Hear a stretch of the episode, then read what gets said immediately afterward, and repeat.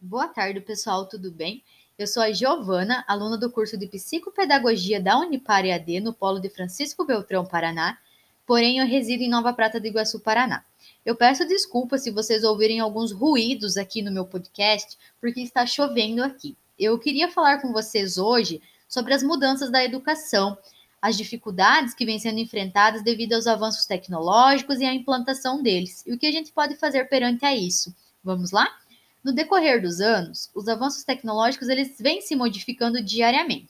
Cada vez estão mais presentes na educação, na forma de passar um conteúdo, de cobrar um trabalho, de incentivar uma pesquisa, e essas ferramentas que se modificam diariamente acabam dificultando o trabalho dos educadores, é, porque os, os treinamentos eles acabam demorando para ser feitos. Então, muitas vezes, muitas partes, os educadores precisam aprender sozinhos e repassar aos educandos da maneira que eles compreendem. Mas isso não pode ser transformado em algo impossível, algo como uma dificuldade mútua. Isso pode ser transformado em um aprendizado, em algo explicativo para todos, que seja produtivo para uma sociedade. No mundo todo, os parâmetros humanos eles buscam uma consciência planetária. Eles buscam resolver os problemas e efetivar a ética na vivência social.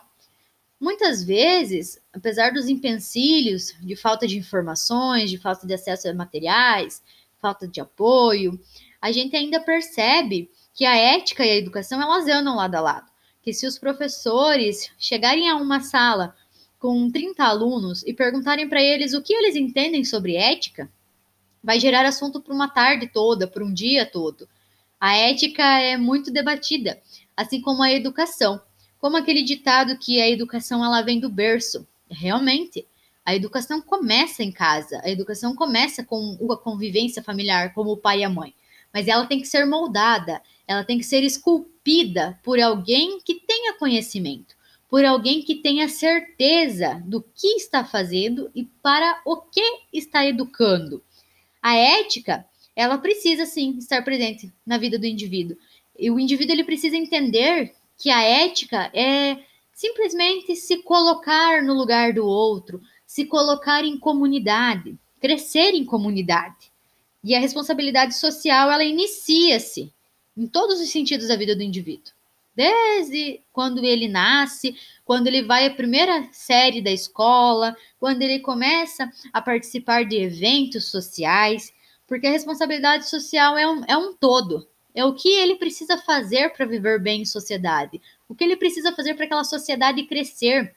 O que ele precisa fazer para que o seu colega, o seu outro indivíduo, ele se dê bem de um certo modo.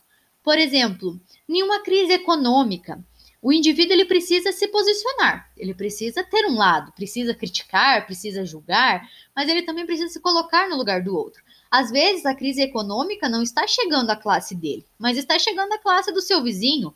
Então ele pode sim ajudar o seu vizinho, pode se colocar no lugar do outro. A ética e a responsabilidade social, elas são execuíveis no cotidiano do indivíduo. Elas formam o caráter dele. Então, preparam ele para a vida em sociedade, para a vida em comunidade. É importante que, assim como os educadores tenham que saber o porquê educam, os indivíduos tenham que saber o porquê eles realizam a ética, porque eles efetivam a ética em sua vida. Então, apesar de todas essas dificuldades, de todo esse contexto, essas críticas, essas mudanças, é preciso acreditar que a educação e a ética elas vão continuar andando lado a lado, que elas vão continuar dando resultado, vão continuar progredindo, porque um trabalho ele não é feito do dia para a noite. Uma casa não se constrói do dia para a noite. Ela é um conjunto de ações, um conjunto de aprendizados, um conjunto de intuitividade, de pensamentos que geram uma grandiosa ação, uma grandiosa formação. Então seria isso, pessoal. Esse é o meu pensamento sobre a educação. E também ressaltando que o psicopedagogo em si, ele precisa criar uma ponte de comunicação entre o educador e o educando, entre o educando, o educador com as pessoas do núcleo da educação, da Secretaria da Educação para que isso acabe ocorrendo em forma de diálogo, para que todos deem a sua opinião, para que todos possam crescer, não só dentro da comunidade escolar, mas por tudo, por toda a comunidade. Acredito que quando se há diálogo entre as pessoas, entre governos, entre núcleos, entre tribos ou outros grupos de indivíduos, as duas comunidades, todos os indivíduos, eles crescem, eles chegam a um potencial maior.